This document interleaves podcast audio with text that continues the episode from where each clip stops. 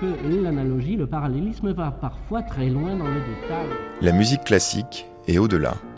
C'est l'heure métaclassique avec David Christoffel. Des petites respirations, des, des, grands gestes qui perturbent le geste musical parce que euh, la personne s'agite là dans tous les sens. Enfin bon, moi je trouve que ça s'entend dans la musique. Du coup, c'est vraiment des petits gestes parasites. C'est les effets de manche et autres effets de mèche peuvent gâcher un concert. C'est inutile ou alors ça gâche tout. Mais dans un concert, ça, ça passe forcément par, euh, par du visuel. C'est un spectacle. Ah non, moi je ferme les yeux. comment vous pouvez envisager euh, une, un concert avec un musicien statique sur scène euh, qui ne bougerait que les mains pour son instrument? Bah Justement, tes mains se concentreraient dans la musique dans, ce, dans cette transmission du message musical, euh, cette interprétation. Euh, Mais enfin, une belle chevelure doit être partagée. non, ça, on s'en moque complètement. Pour Métaclassique, le pianiste David Cadouche a accepté de livrer un récit de sa conversion ou comment en est-il arrivé en jouant du piano à se concentrer pour moins bouger. Nous entendrons aussi le musicologue, quoique d'abord mélomane, Jean-Claire Vanson, qui ne sait pas écouter de la musique sans bouger et éprouve le besoin d'accompagner son écoute de mouvement au point de peut-être bientôt devenir chef d'orchestre, et puisque la gestique des musiciens peut donc appeler commentaire, avec l'étudiante en musicologie Chloé Rouge, nous avons regardé des vidéos de pianistes sans mettre le son, son que nous avons tout de même rétabli pour cette émission.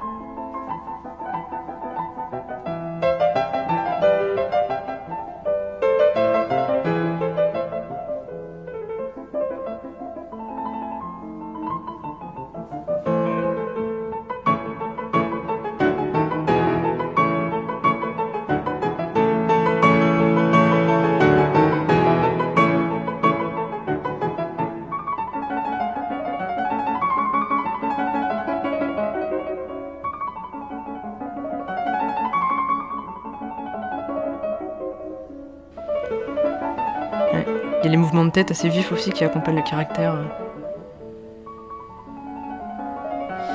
Le regard ailleurs aussi.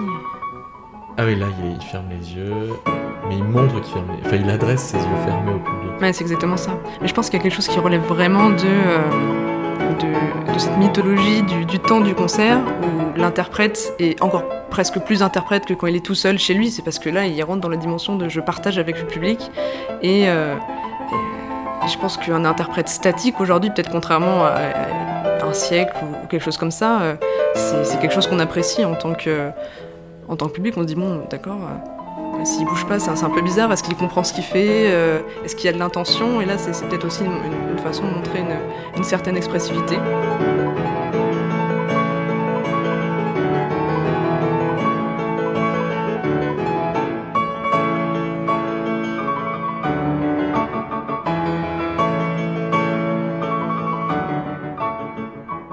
Parce que ça pourrait euh, être euh, quand même une manière euh, d'indiquer des passages musicaux qui ont tel caractère qu'on pourrait ne pas entendre, une façon de, de souligner de l'implicite. Oui, c'est vrai. Oui, presque d'avoir un, un métadiscours sur, sur la pièce qui est en train de se faire. Ouais, ouais. ouais. Vous, vous l'entendez comment ce mouvement? Il est plutôt parasite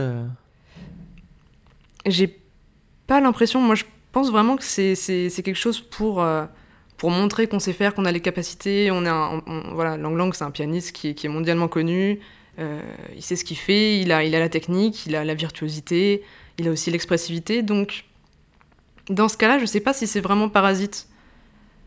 Parce que, parce que ça souligne, ouais, ce qu'on disait, sur, ça souligne sûrement des aspects euh, du, caractère de la musique. Euh. Alors, on, regarde peut-être Bouniatichvili un petit peu. Oui. C'est qu'elle a des, des interprétations toujours très enflammées qui sont pas toujours. Alors, euh, qu'est-ce qu'on pourrait regarder? ah, Le troisième impromptu, peut-être, de Schubert. Ouais, je pense que ça peut bien marcher.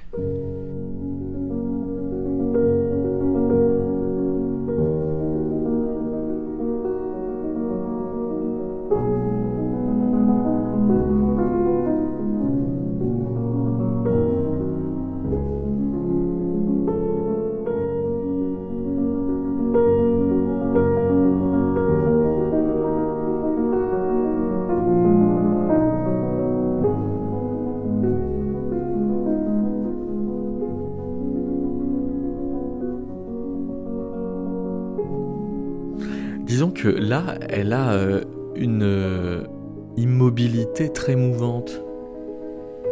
Ouais, je suis assez d'accord. je pense que ça ressort vraiment. Bon, là, on n'a pas le son, mais ça doit vraiment ressortir du coup dans, le son de l'instrument et, comment elle interprète les choses. En fait, c'est déjà suite très simple, très épuré, mais qui marque vraiment bien euh, le caractère.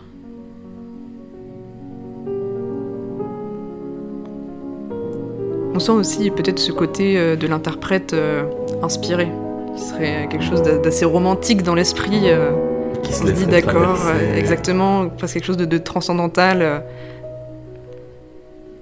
surtout dans, dans un mouvement calme comme ça. Voilà, on prend le temps de fermer les yeux parce que ça, ça va lentement, on apprécie chaque note sûrement.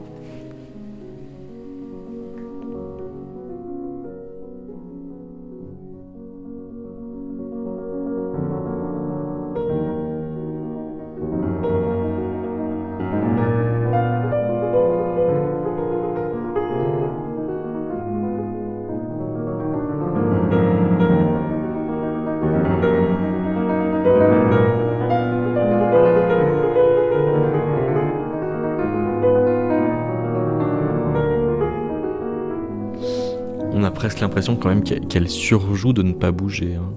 Oui, c'est sûrement le cas. C'est sûrement le cas parce que c'est vrai qu'on la connaît quand même pour, euh, pour être extrêmement dynamique. Peut-être qu'il faudrait la regarder dans le concerto de Rachmaninoff. Ouais, il y a aussi, euh, mais alors là, dans le précipitato, pré- ouais, précipitato de, de la sonate 7 de Prokofiev. Mais alors Ah. là, c'est. C'est-à-dire qu'elle elle prend un tempo d'enfer où on comprend même pas ce qu'elle joue. Et on sent que là, c'est vraiment pour, euh, pour imposer sa virtuosité, quoi.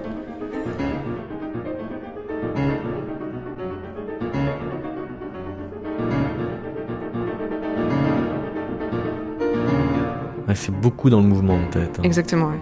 Ouais, de, de, de sortir aussi du, du piano à, à certains moments. Elle, accompagne aussi son mouvement euh, sur le clavier avec ce- tout son corps.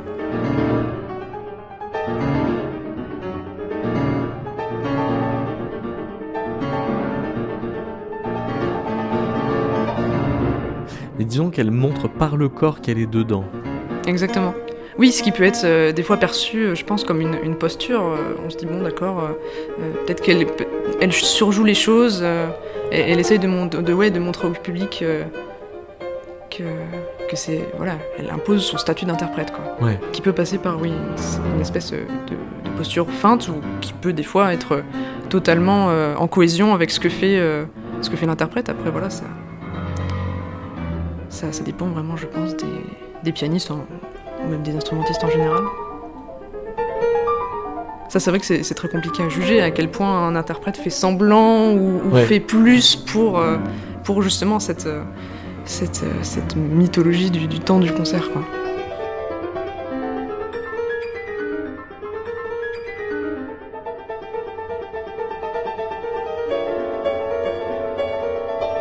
J'ai l'impression, par contre, qu'elle a pas trop de mouvements parasites au, au- au niveau du clavier. C'est-à-dire qu'elle elle lève pas trop les mains. Enfin, en tout cas, pour l'instant. euh, Elle s'en donne pas le temps par le tempo qu'elle choisit. Ouais. ouais, ouais. Par contre, les mouvements de tête, eux, ils restent euh, tout au long de. tout au long du mouvement.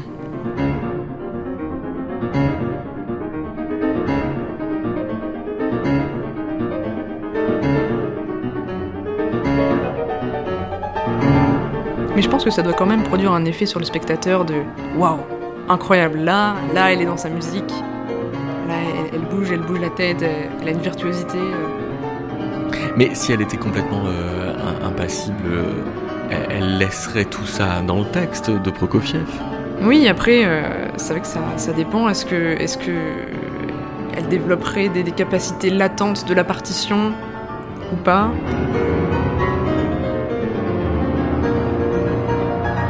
Alors là, oui, elle s'est levée sur la dernière note, c'est-à-dire Ouais. qu'elle a pris appui sur le clavier pour ouais. pour se lever, ouais.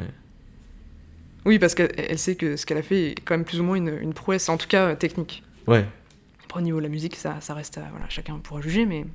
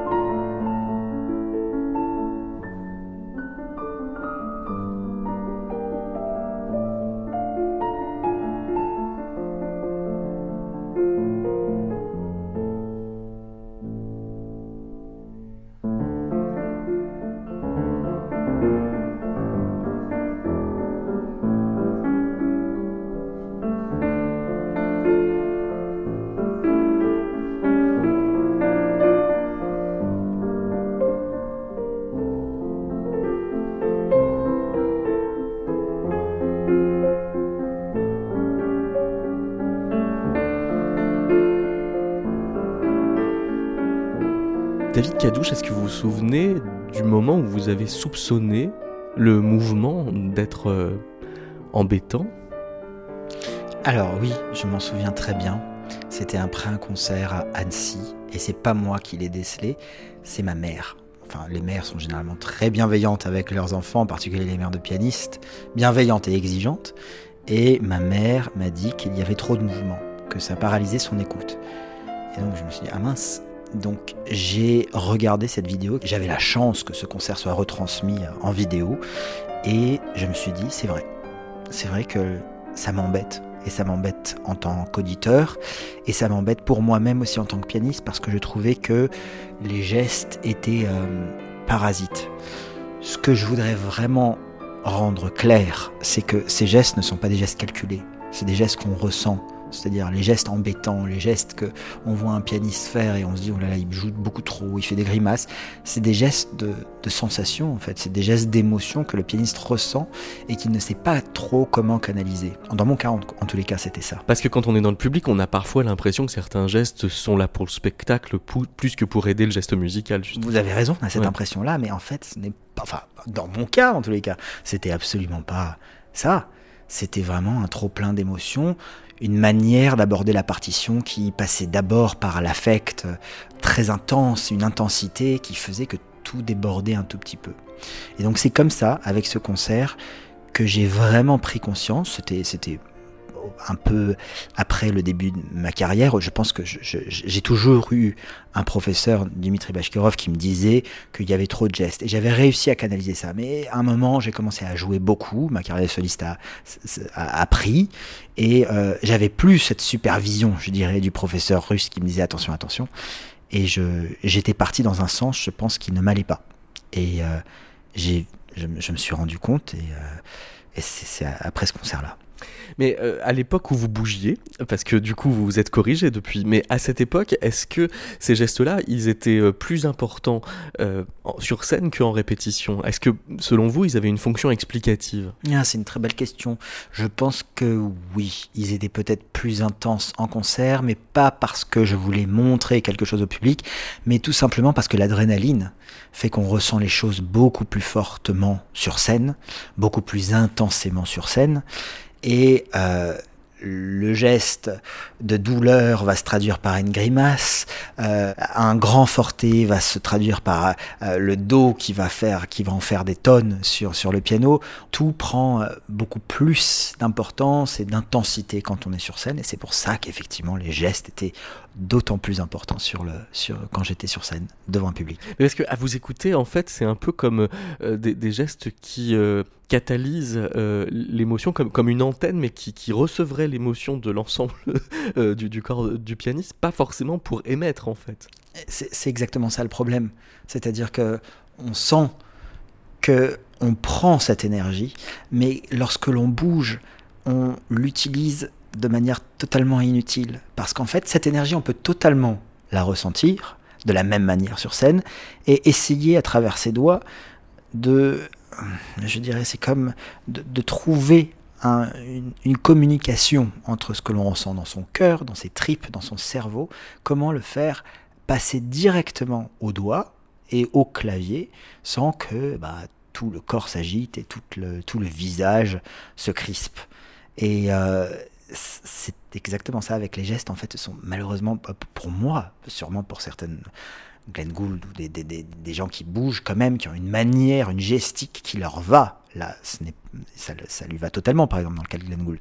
Mais dans mon cas, c'était des gestes parasites, et donc j'ai décidé de changer. Mais est-ce que euh, ces gestes-là dépendaient du répertoire? Il y a des compositeurs qui vous faisaient plus bouger que d'autres? Hum, Je pense que oui, des compositeurs où on parle avec le jeu. Euh, vous savez, c'est vraiment c'est comme de la littérature. Donc il y a des narrateurs dans chaque pièce, les narrateurs qui euh, qui font appel au jeu euh, de l'interprète, c'est-à-dire quand on doit jouer et parler de soi. Là, je pense que les grimaces ou les gestes sont plus importantes parce que on a l'impression qu'on peut vraiment se déverser, parler véritablement du plus profond de son être. Et c'est à ce moment-là qu'il faut faire justement pas attention, mais il faut contrôler en fait. Parce que de la même manière que quelqu'un qui compose des vers de poésie avec énormément de règles, l'art, ce n'est pas une absence de règles. L'art, c'est pas seulement lâcher prise. L'art, c'est euh, l'art de la scène, en tous les cas pour moi, il y a aussi une forme de contrôle, une forme de supervision de soi. Parce qu'en fait, euh, c'est comme j'ai vu cette merveilleuse pièce de Jean-François Sivadier euh, qui s'appelle Sentinelle, euh, où il parle des pianistes. Il dit que le plaisir au piano, c'est un peu comme un pâtissier qui vendrait ses pâtisseries, mais qui les mangerait toutes. Et en fait, euh, voilà, je suis un pâtissier qui veut que mon public mange ses pâtisseries, et je ne peux pas moi-même les manger toutes. Donc il y a cette forme de, de contrôle. C'est-à-dire que tous ces gestes étaient en fait adressés à vous-même et justement pas au public. C'est ça le, diagnostic que vous faites maintenant? Ces gestes étaient totalement pour moi. C'était une manière très, très intense de ressentir ce que, ce que je pensais de cette musique. C'était même pas moi qui les contrôlais, je me faisais contrôler par mon propre médium. Hmm. Et alors, depuis que vous ne bougez plus, Alors je bouge un petit peu, il y a des gestes utiles, on va, on va y venir sûrement. Ben oui, venons-y, c'est-à-dire lesquels euh, ne peuvent pas être euh, arrêtés ou n'ont pas de pertinence à être. On ne peut pas ne pas bouger, c'est juste impossible au piano. C'est un, déjà rien que l'étendue du clavier fait que je vais bouger de gauche à droite. Euh, la manière de produire du son, on a des dynamiques, on a du piano, on a du mezzo piano, on a du forte, c'est un, un, éventail absolument incroyable. On va utiliser son dos, on va utiliser le bras, on va utiliser le coude. Donc tous ces gestes-là sont nécessaire. Je, parle des mouvements d'agitation de la tête, des mouvements qui euh, euh, crispent le visage, des mouvements de crispation, des mouvements de surélévation du bras, ou des choses qui font que on sort un petit peu l'auditeur lorsqu'il voit l'artiste jouer du cadre du piano. Il y a un cadre quand même à avoir. On le voit avec tous les grands pianistes, je dirais, que ce soit Martha Argerich, euh, jusqu'à Radouloupouk. là, enfin là, je prends vraiment des gens qui ont une digestique particulière, c'est-à-dire ils ne bougent presque pas, je dirais. Euh, et pourtant, leur son euh, ont une étendue de dynamique, de, de variation, d'expression qui est tout simplement extraordinaire. Donc, on le voit bien. Si les autres le font aussi bien, c'est pas parce que ce sont des, génies, même si ils sont des génies, mais ils ont une manière, ils ont trouvé une manière, en tous les cas, cette économie de moyens qui fait que l'auditeur va être encore plus attentif. Ça veut dire donc d'inventer une sobriété dans l'expression faciale, par exemple? Ça passe par là. Je pense que tout ce qui pourrait contaminer euh, l'imagination de l'auditeur, je ne le fais pas pour l'auditeur, encore une fois, je le fais pour moi, parce que aussi ça me contamine. Euh, j'avais peut-être une période où la musique pour moi était euh, une forme de d'histoire à raconter. Donc il y avait des personnages, il y avait une dramaturgie. Maintenant j'ai l'impression que la musique se passe de tout ça. Elle se passe de mots, elle se passe d'histoire, elle se passe... Euh, elle est dans l'indicible. Et euh, cette sobriété-là dans le visage, dans la gestique, fait davantage passer cet indicible, cette beauté, cette, euh, cette communion avec quelque chose de plus grand que nous. elle peut pas se faire avec un artiste qui est déjà en train de souffrir ou déjà euh, visuellement on le trouve trop impliqué. Il faut pouvoir montrer à l'auditeur qu'on on est des simples interprètes et que on est un voilà un, un passe énergie.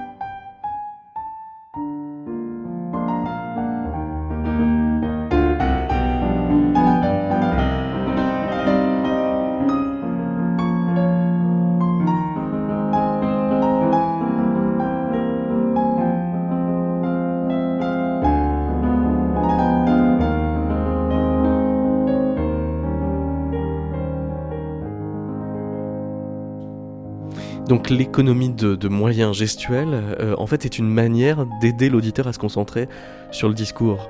Oui, absolument. Elle, est là pour l'auditeur, mais elle est aussi là pour moi.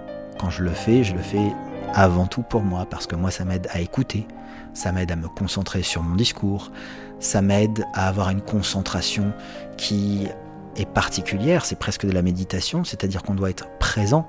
Pour être présent, on ne peut pas ressentir les choses à 10 000% Pour être présent, il faut être à la fois là et à la fois pas là, dans le cas de la musique. C'est-à-dire, il faut pouvoir ressentir, réagir. Ce sont des choses qui paraissent abstraites, mais en fait, c'est dans la pratique, c'est juste être là, présent à soi, pour pouvoir répondre à tout moment aux exigences d'une partition.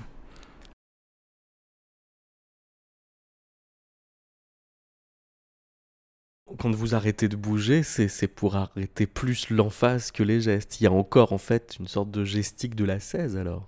Absolument, mais je pense qu'en fait cette absence de mouvement fait que mon discours est d'autant plus expressif. Il va permettre. Ça, vous le sentez c'est un expressif depuis que vous avez arrêté Absolument, parce que je travaille avec la vidéo maintenant. Je me suis beaucoup filmé dans mes. Euh, dans mes C'est bah, précisément depuis que vous ne bougez plus ou moins que vous vous regardez davantage Absolument, oui. Mais vous voyez quoi alors? Je vois que le discours, ce que j'entends, est beaucoup plus fidèle à ce que j'imagine dans ma tête. Euh, quand on travaille une partition, on a des sons dans sa tête. Quand on travaille une partition, on, a une version idéale qui correspond à sa vision en tant qu'artiste. C'est ça qu'on veut proposer. On veut, on veut que les auditeurs viennent nous écouter et leur proposer euh, un avis, une opinion sur une œuvre, inscrire son, son, sa démarche d'interprète comme une démarche de création sur une œuvre qui existe déjà. Donc, en me filmant, je trouve que mes versions, Maintenant, sans, sans bouger ou en, en, enlevant ces gestes inutiles qui euh, parasitaient pour moi mon discours, eh ben, je trouve que mon discours, maintenant, ma manière de jouer, est euh, d'autant plus expressive, euh, peut-être plus convaincante, selon moi évidemment. Mais je pense que voilà, c'est le fait de, de, ne pas parasiter le discours par un affect de tous les instants fait que la ligne d'une œuvre et respecter. Et euh, je pense que ça, c'est très important. Ça veut dire de, paradoxalement, donc redonner de l'espace aux affects, ne plus en faire euh, euh, l'affaire de chacun des moments. C'est ça.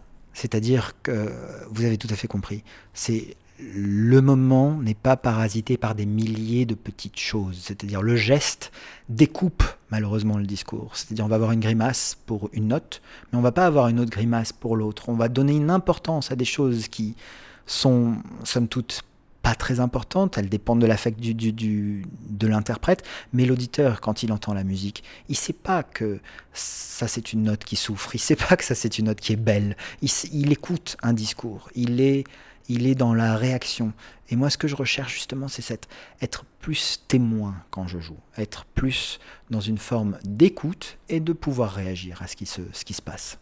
Mais alors ça, il faut arrêter de bouger pour l'entendre, plus que l'inverse alors. C'est ça, parce que quand on, quand on bouge, on, on est déjà dans l'action.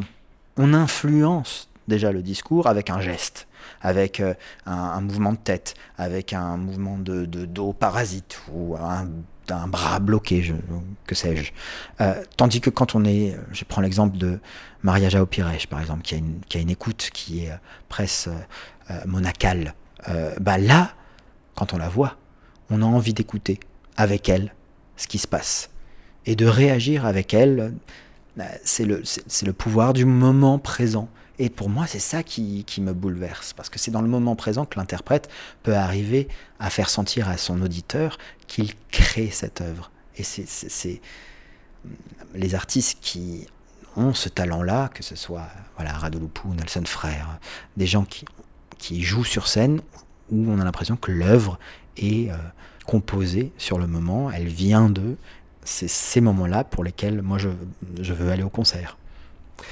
Vous connaissez cette, théorie de Albert Mébarian, mais que Albert Mébarian lui-même, je crois, a beaucoup relativisé, qui est la fameuse règle des 7, 38, 55, c'est-à-dire que 7% euh, d'un message serait dans le contenu verbal, 38 dans son intonation et 45, 55% restant dans le comportement non verbal, dit-il. Alors on apprend ça dans les écoles de commerce pour dire donc il faut faire attention à votre gestuelle parce qu'elle en dit encore plus que ce que vous dites. Vous, en neutralisant la gestuelle, c'est que vous les recentrez le discours alors sur l'intonation et le contenu verbal, enfin l'équivalent, le contenu musical. Je veux montrer à travers cette, euh, cette posture juste, entre guillemets, celle que j'estime juste, cette écoute juste, que l'auditeur peut voyager avec moi et que je l'invite dans un monde qui ne lui est pas fermé. Avec ces gestes, je ferme ce monde de l'écoute parce que je suis déjà moi-même dans un affect, je suis moi-même déjà auditeur de moi-même. Et je trouve que quand on écoute un, artiste qui arrive justement à nous inviter dans son monde d'écoute, quand on épouse les rythmes intérieurs de son cœur et de l'œuvre, eh ben c'est là que la magie opère. C'est là qu'on peut se dire ah oui là je ressens quelque chose. Je sais pas quoi, on n'a pas besoin de tout expliquer en musique. Et justement, ce, comportement neutre euh, dans la gestique fait que on, ne dicte pas à l'auditeur ce qu'il doit ressentir. Non, là, c'est pas. Les notes, elles ne savent pas. L'une des plus belles. Euh, euh, l'un des plus beaux conseils qu'on m'ait donné quand j'avais joué le concert sans orchestre de Schumann à un grand professeur hongrois, il m'avait dit Mais pourquoi joues-tu ça de manière si intense. Les notes, elles ne, savent pas qu'elles sont belles. Et j'avais trouvé ça très juste. Les notes, elles, elles ont pas de conscience d'elles-mêmes. Et je pense que quand on joue, on ne doit pas avoir conscience que les choses sont, belles, parce que sinon elles perdent de leur beauté. C'est comme quelqu'un qui est très très beau et qui arrive en discothèque ou dans une fête et il se regarde. Et je veux pas être cette personne. C'est cette personne qui sait qu'elle est belle, alors du coup elle est moins belle. Non, les choses les plus belles ne savent pas qu'elles sont belles. Les effets de gâchent beaucoup. C'est ça, c'est ça, c'est absolument ça. La musique, c'est ça pour moi. Il faut pas savoir. David Cadouche, on commençait l'interview en disant que c'est quand même le regard de votre mère qui euh, a induit cette euh, euh, prise de conscience. C'est aussi une certaine maturité. Ça veut dire alors que c'est quelque chose que vous ne pouvez pas transmettre à vos élèves, ils sont trop jeunes? Ou ça peut s'apprendre très tôt? Ça peut s'apprendre très vite grâce à la vidéo, tout simplement. Donc vous travaillez avec la vidéo avec vos élèves Je, travaille avec la vidéo avec, avec, euh, avec mes élèves, absolument. Je les filme parfois, je leur dis ce que ça te dérange. Si là on utilise euh, ton téléphone pour que tu aies ça comme euh, témoignage de ce que tu fais cette semaine et que tu puisses me dire ce que tu en penses?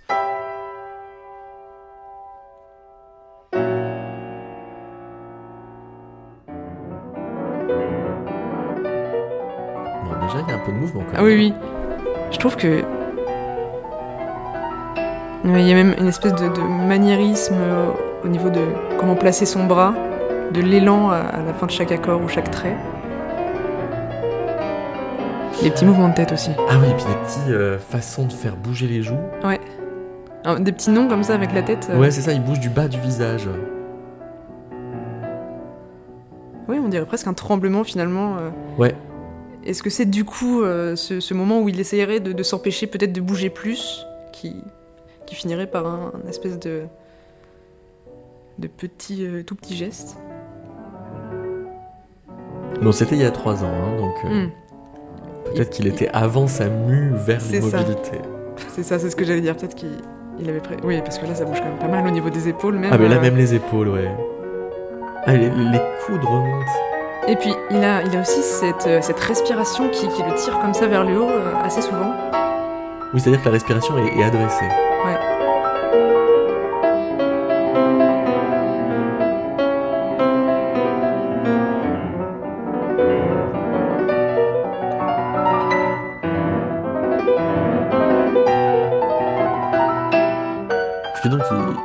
Explique hein, que à ses propres élèves, il, montre, il fait ce qu'on est en train de faire, il leur montre des vidéos où ils sont en train de jouer pour justement traquer leur posture. Ah oui, d'accord, analyser directement. Euh. Ouais. Ce qu'il y a vraiment à gagner, à, bouger.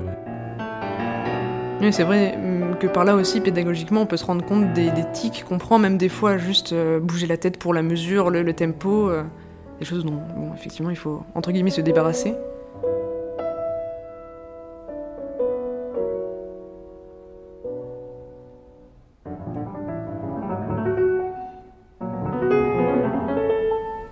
Toujours cette espèce de d'élan vers le haut là quand, quand il respire.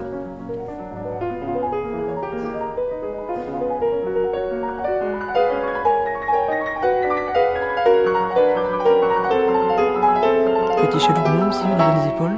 Ouais.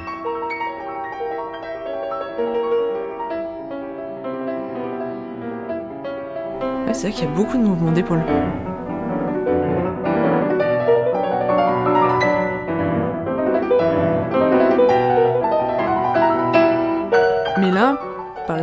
Contrairement à d'autres, j'ai pas l'impression que ça soit euh, vraiment surjoué. Et je sais pas, je trouve qu'il y a une attention dans, dans- dans la musique. Alors peut-être dans les gestes des fois de, de s'extirper du piano un petit peu, mais Comme si ça restait dans le texte. ouais, c'est comme ça rester dans le texte, dans, dans sa compréhension euh, à lui de l'œuvre.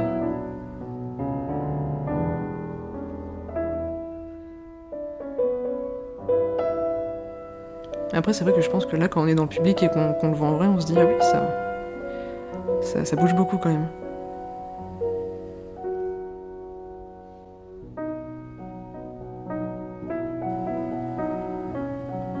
Et même au, moment de poser les accords, il y a une façon de les poser euh, plus, plus douce euh, si on est dans, dans un passage calme, Ouais. de, de relever la main euh, doigt par doigt.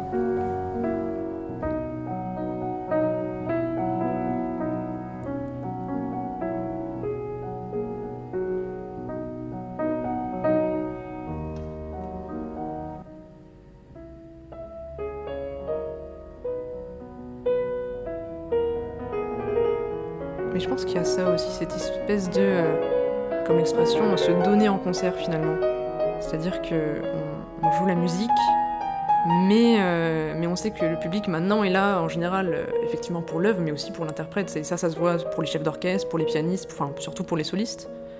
Ou des fois, on, on va à un concert, on, on, a, on sait ce que c'est le programme, mais, oui, mais on, pour l'interprète, ça veut dire pour l'interprétation, pas, pas forcément pour euh, le, euh, le, le spectacle de son corps. Oui, c'est vrai. Bah, c'est, c'est ce qu'on pourrait espérer qu'on, y va pour la musique, mais des fois, euh, les, les- le caractère de médiateur des interprètes sont, est tellement important que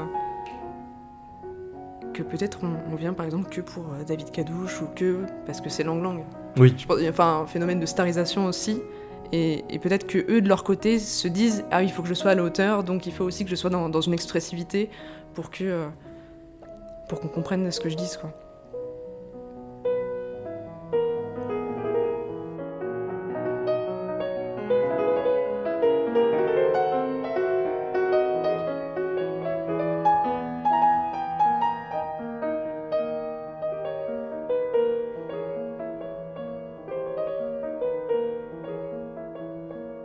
Jean-Claire Avançon, on peut dire que pour vous, ça n'a pas de sens d'écouter la musique sans bouger.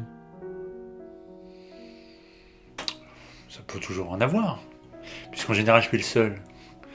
C'est affirmer que la- ça n'aurait pas de sens d'écouter la musique sans bouger, ce serait affirmer que je suis le seul fondé à l'écouter. Ah, parce que vous êtes, vous vous sentez seul à bouger, c'est ça? Je me sens généralement seul à bouger, et cette solitude est parfois renforcée par le regard noir que mes camarades, voisins immobiles m'adressent cependant que je bouge. Vous, vous subissez des regards réprobateurs, vraiment. Ah, ça peut arriver. Ça peut arriver parce que mon mouvement peut euh, n'est pas nécessairement euh, discret. Il peut prendre une certaine ampleur. C'est-à-dire euh, de, d'un mètre, par exemple, le, le bras peut déborder sur le, le- le voisin? N'exagérons pas. J'ai eu l'éducation, monsieur Christoffel. Non, C'est plutôt le buste. Le buste qui s'agite, et vous, comme vous le savez, dans notre euh, écoute euh, cultivée, euh, savante, occidentale, c'est une écoute intérieure, compassée, contemplative, les yeux fermés, introspective. Et dès lors, tout événement qui viendrait troubler cette introspection relève très probablement du dérangement. Mais alors, précisément, puisque vous savez si bien que ça transgresse euh, les codes d'écoute, est-ce que c'est une obéissance, une désobéissance volontaire? Pas en tant Pas du tout. ah non, pas du tout. C'est totalement un- un- instinctif, intuitif, peut-être euh, la manifestation euh, très inconsciente d'une vocation de danseur ratée, ou en tous les cas pas du tout instruite.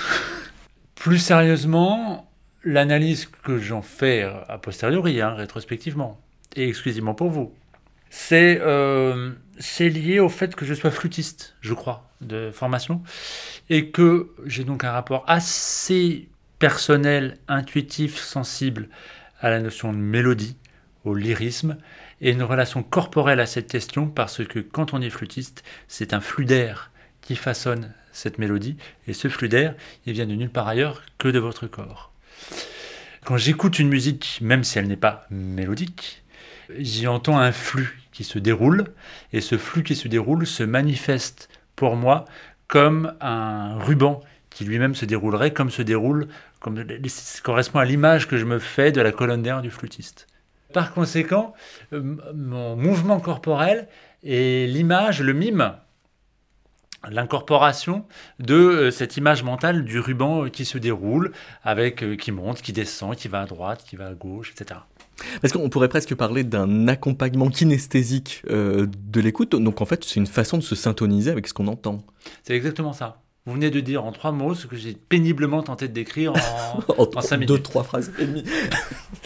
Oui, alors c'est gênant que ce soit gênant pour les autres, parce que là, par, par conséquent, ça, ça perturbe le, fait de, de, bouger, puisque vous vous sentez gêner les autres. Oui, je crois être suffisamment égoïste pour que ça ne me trouble pas plus que ça. Ah, donc ça va. Mais alors, est-ce qu'il y a des répertoires euh, qui vous mettent davantage en mouvement que d'autres? Parce qu'on dit toujours que euh, c'est quand la musique contient un certain entrain, c'est-à-dire à partir d'un certain tempo, que vous bougez plus? Alors c'est exactement l'inverse. D'une certaine manière, plus ce sera lent, plus ça vous agite. Plus c'est susceptible de m'agiter parce que plus le temps est laissé à l'expansion de quelque chose qui relèverait du lyrisme. L'exemple archétypal, c'est le mouvement lent avec son thème en Dante, très lyrique, très beau, et qui va nous, nous emporter dans les hauteurs célestes, qui précisément va figer dans leur immobilisme la plupart de mes contemporains, et qui, moi, va m'inciter à accompagner euh, la métaphorisation spatiale du mouvement de la mélodie euh, par le corps. Donc ça, c'est l'exemple le plus archétypique, mais on peut aller au-delà. Euh, plus du temps s'écoule entre deux pulsations, perceptibles ou non, plus j'aurai le temps, moi-même, de m'épanouir dans ce lyrisme réel ou imaginaire. Donc il y a aussi une façon de, figurer symboliquement ce qui est en train de se passer. C'est pas qu'une syntonisation à des événements sonores, c'est aussi d'entrer en résonance avec euh, un, bain, euh, oui, symbolique. Oui, et puis euh, peut-être aussi de recréer la continuité, comme même là où elle n'est pas, même dans un discours très ponctualisé, très pointilliste ou sans mélodie, de recréer un mouvement d'un point A vers un point B. Pour moi, la musique, c'est vraiment du, c'est du son qui s'écoule dans le temps. C'est du temps. Comment dire? Bouger est une manière de donner une épaisseur à ce temps, une existence. Alors peut-être, mais là, faudrait, ça se règle sur des divans, de savoir pourquoi euh, j'ai besoin de bouger pour donner une existence à ce temps alors qu'il existerait sans ce mouvement. Mais quand euh, vous dites ça devrait se régler sur le divan, ça veut dire vous en faites euh, l'affaire d'une complexion personnelle ou alors est-ce que ça pourrait devenir un modèle? C'est-à-dire est-ce qu'il faudrait enseigner aux enfants à bouger quand ils écoutent de la musique pour mieux l'intégrer, mieux la comprendre, mieux la saisir? Alors, il y a beaucoup de questions dans votre question. La première, aucun complexe personnel. Pour tout vous dire, euh, tout ce que je vous dis là aujourd'hui, je ne vous le dis que parce que vous me l'avez demandé. Sans quoi, ça, n'en reste pas moins vrai. Ça n'en reste pas moins vrai, mais ça, n'est pas ça ne fait pas problème, ça ne m'obnubile pas. Ouais. Ça n'est pas, ça n'est pas un sujet euh, en dehors de jusqu'au moment où vous en avez fait un. Oui. Et que je trouve passionnant, en conséquence. L'autre question, euh, est-ce qu'on s'approprie mieux Le mouvement permettrait-il de s'approprier mieux la musique, de, de l'écouter, euh, sinon mieux, du moins différemment?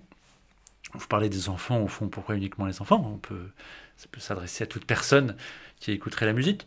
Euh, indiscutablement, ce sont des, des, solutions pédagogiques qui ont pu être mises en œuvre, euh, d'écoute active ou d'écoute en mouvement, qui se manifestent, à mon avis, un peu trop souvent par la métaphore de la danse une écoute en dansant, danser en écoutant.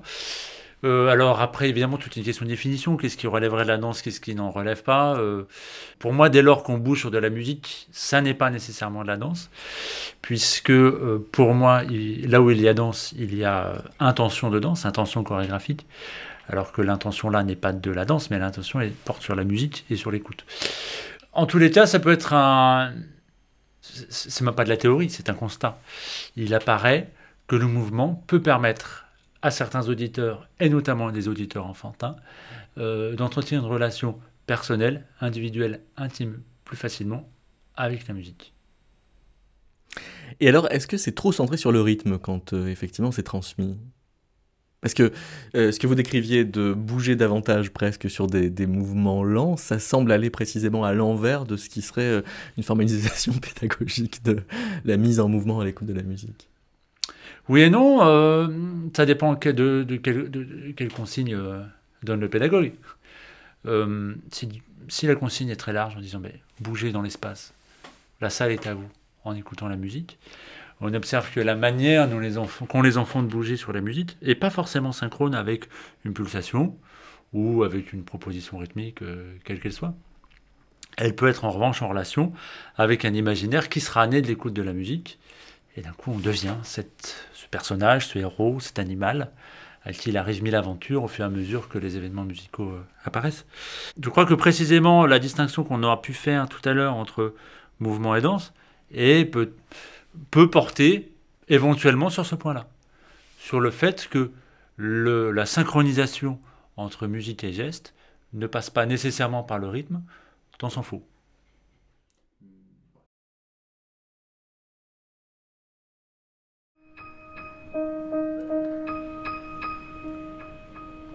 Ah, il se remet le bras en fait. Il a vraiment déjà des mouvements qui sont hors euh, du propos. Ah, il remonte la main gauche. Ouais, se lever de main à chaque fois, c'est. Mais c'est assez typique chez les pianistes. Mais il remonte carrément au niveau du visage, ouais. Ouais. Ah, il donne ses intentions presque avec la main gauche aussi. Il commente, ouais, c'est ça. Ce qui montre aussi sa, sa facilité, parce que là, tout se passe sur la main droite.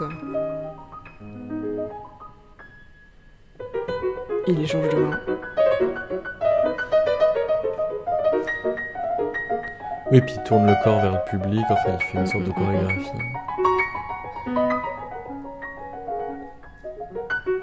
de toute façon, c'est vraiment le, bis pour se mettre en valeur, donc euh, c'est le moment d'être hyper virtuose, de montrer qu'on sait faire. Oui, puis le, bis, on sort un peu du concert, donc euh, on est dans encore plus d'extériorité, ouais.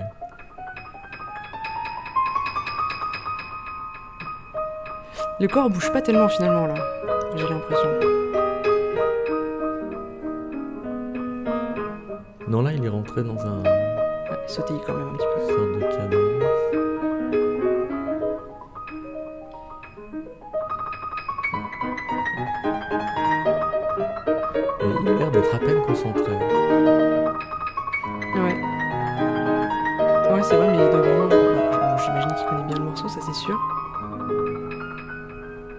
Au-dessus de ça.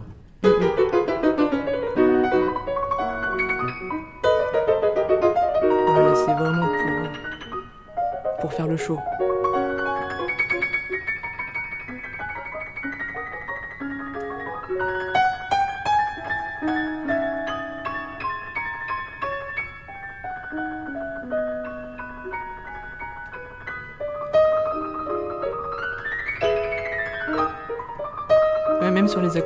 Répétés, il y a quand même la main qui, qui sautille.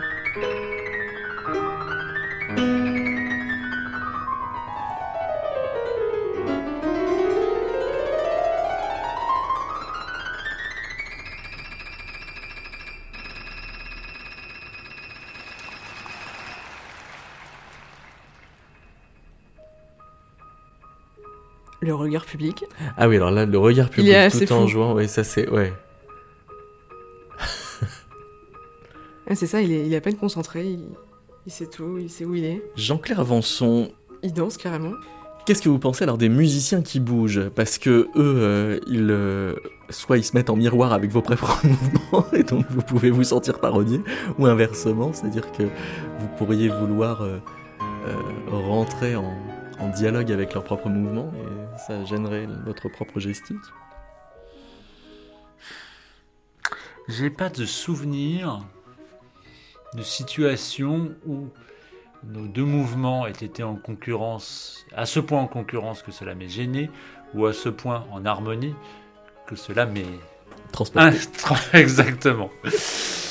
Euh, donc je suis très ennuyé par votre question puisque je n'ai pas de réponse à y apporter. Mais est-ce que vous êtes euh, par exemple gêné potentiellement par euh, des musiciens qui bougeraient trop Ce qui me gênerait, c'est si je perçois dans le mouvement du musicien quelque chose qui relèverait d'un narcissisme ou d'une mise en scène de soi sur un plateau et qui ne serait pas la manifestation d'une nécessité intérieure liée à une intention artistique et musicale.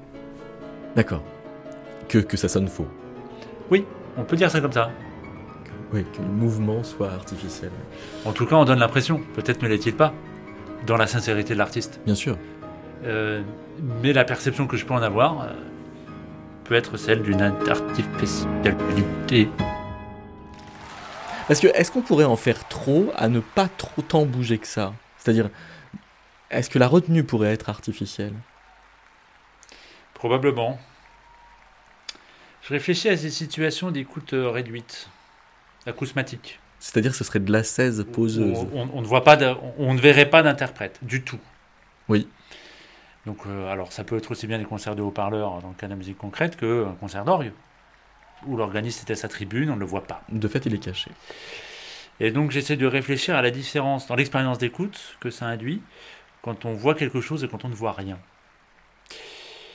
Très évidemment, dans la situation d'écoute, l'œil peut avoir euh, éprouvé un certain intérêt, un plaisir ou un confort à s'accrocher à une information. Et si cette information est statique, et plus de l'ordre du tableau que du film, ou de la photo que du film, Ouais, c'est toujours une histoire de temps qui s'écoule en fait. C'est ça, cette relation entre la photo et le film. La différence entre les deux, c'est quand même ça. Et euh, l'idée d'un interprète qui ne bougerait pas nous donnerait l'impression d'un temps qui se fige.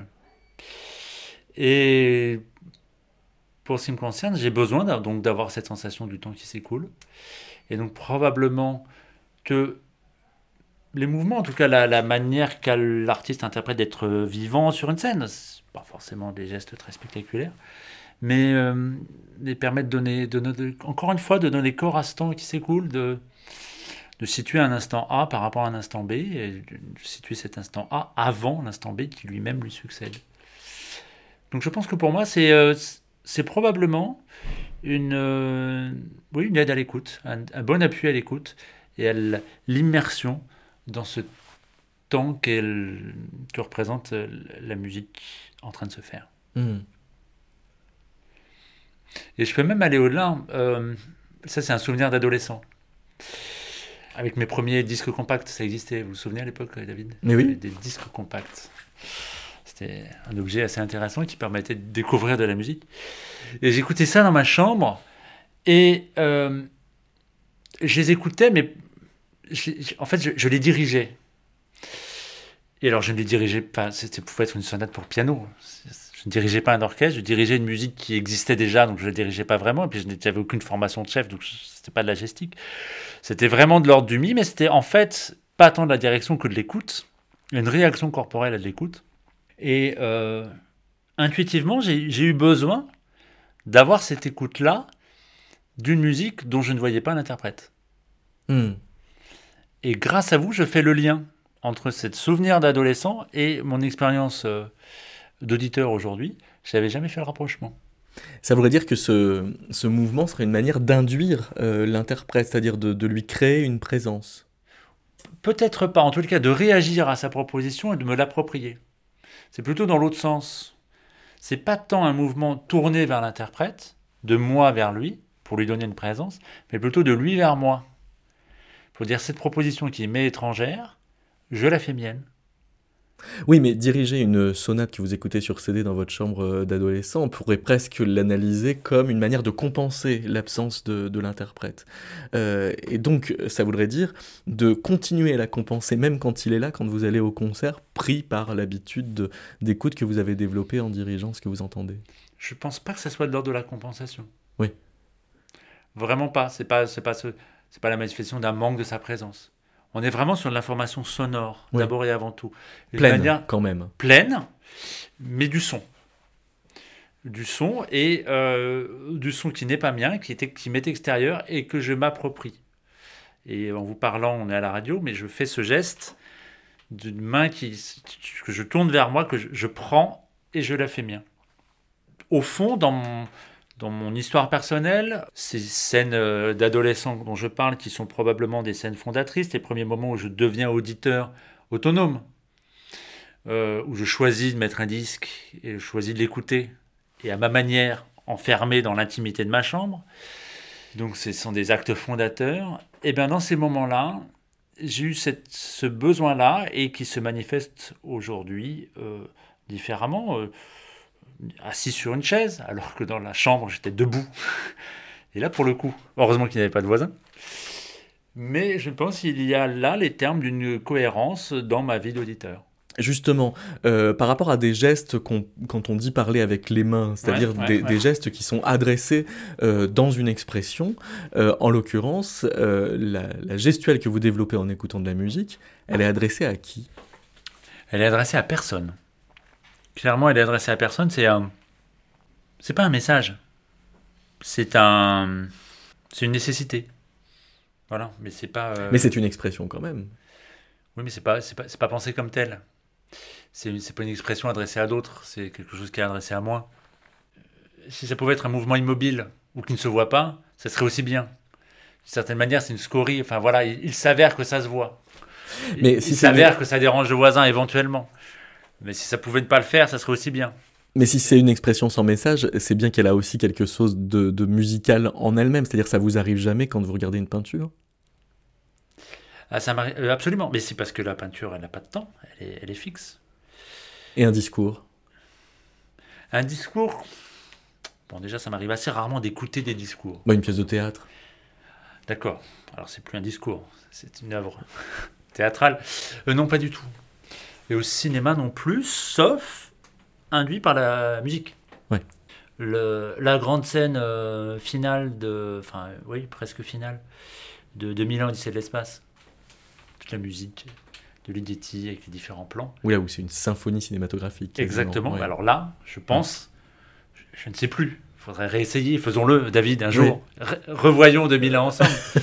Mais je pense que je peux me retrouver à, à accompagner par le corps, par le buste, euh, les mouvements de la musique métaphorisés euh, à l'image. Renaud Capuçon avec Martha Argerich dans la sonate de France. Ah oui, comme ça on aura et pianiste et violon. Ouais, là on a les deux. Ouais, donc là, ce qui peut être aussi intéressant à regarder, c'est l'interaction qu'il peut y avoir entre, entre les deux musiciens. Est-ce que le fait de jouer voilà, dans, dans, quelque chose de très intime comme ça, à deux, en duo, ça va, ça va révéler des choses euh. Déjà, il a beaucoup d'expressions faciales. Hein. Ouais.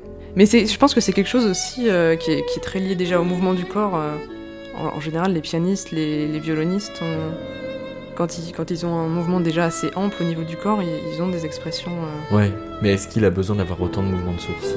Ah, bah ça, c'est la question. Et, et voilà, c'est toujours la question de est-ce qu'il le fait exprès ou pas?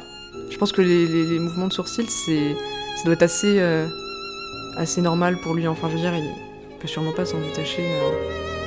Il l'a incorporé à son interprétation. Je, je pense, ouais. Il peut plus faire sans. Ouais. Mm, mm.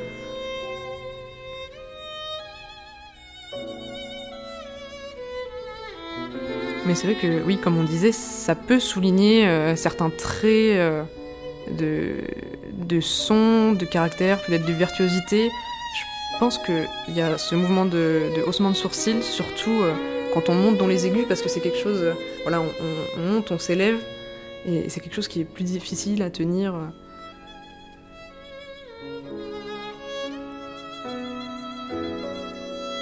Mais qui relève peut-être aussi de l'ordre de je comprends ce que je joue, je comprends ma musique. Mais il semble adresser au public, euh, regardez comme je suis imprégné de ce que je vous raconte, comme si euh, il fallait qu'il le fasse porter à sa face plutôt qu'à son jeu. Moi j'ai l'impression d'une intention comme ça. Oui, bah c'est, une sorte de translation et du discours par, euh, par le mouvement, par, par les expressions du visage, ça c'est sûr. Donc la musique a tout à y perdre en soi?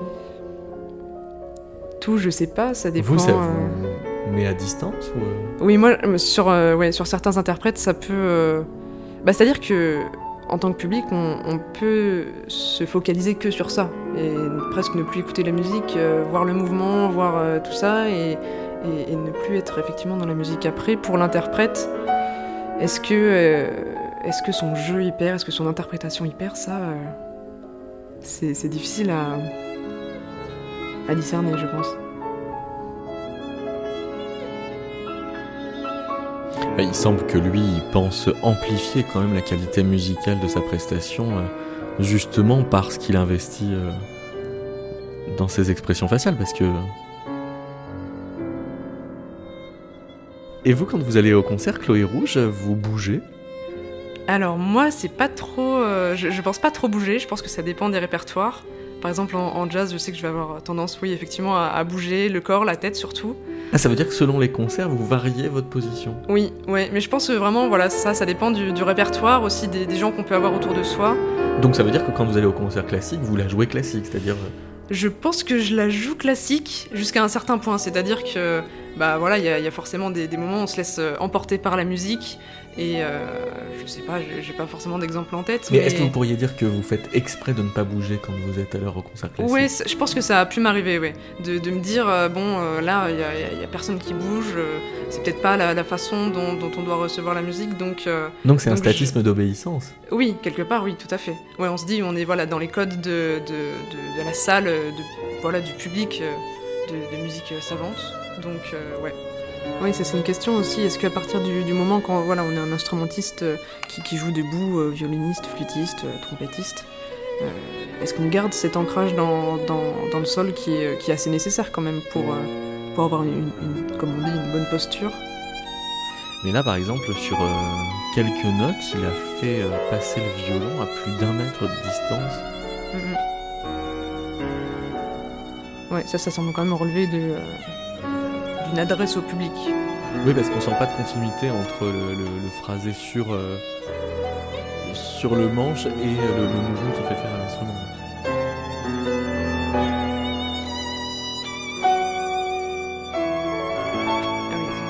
Ah oui, Pareil, Rockstar là. Alors on pourrait toujours dire que c'est une façon de projeter le son, hein, mais. Euh, c'est possible. je suis pas hyper convaincue, personnellement, mais... Là, c'est vraiment plus comme le guitariste de rock, qui, montre sa guitare au public. Ouais, je, disais Rockstar, c'est exactement à ça que je faisais référence, ouais.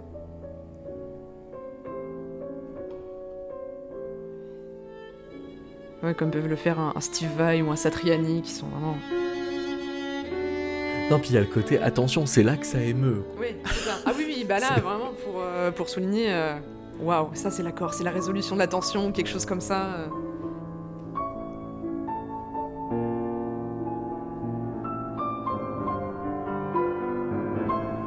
Oui, Martha Garrich, finalement, c'est.